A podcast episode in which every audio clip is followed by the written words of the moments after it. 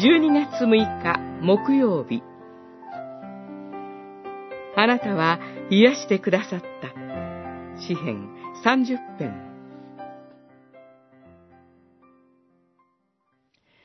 私の神、主よ。叫び求める私を、あなたは癒してくださいました。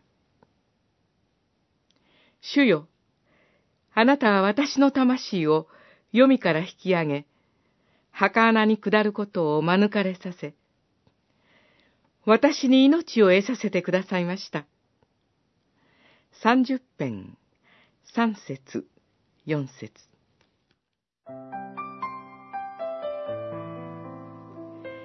叫び求めると訳された言葉は、ホロコーストを描いたランズマンの映画、ショアという題名と同じ語感の言葉です。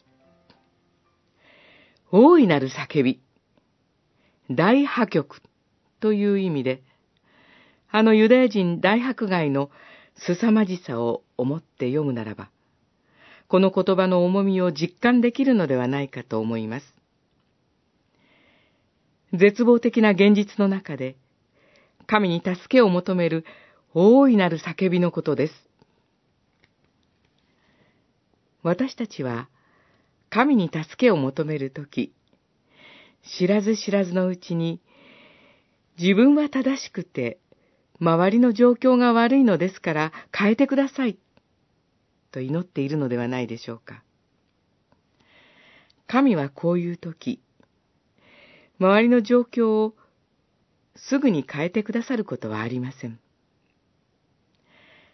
神はむしろ、この状況の中で、私たちの魂の状態を正しいやり方へと導いてくださるのです。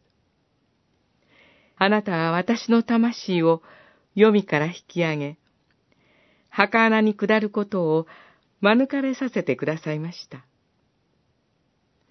このことを私を癒してくださったと言っています。聖書では、癒すという言葉は、許す、救うという意味です。辛い状況にあるとき、それに押しつぶされないように、私たちの魂が癒されることを祈り求めたいと思います。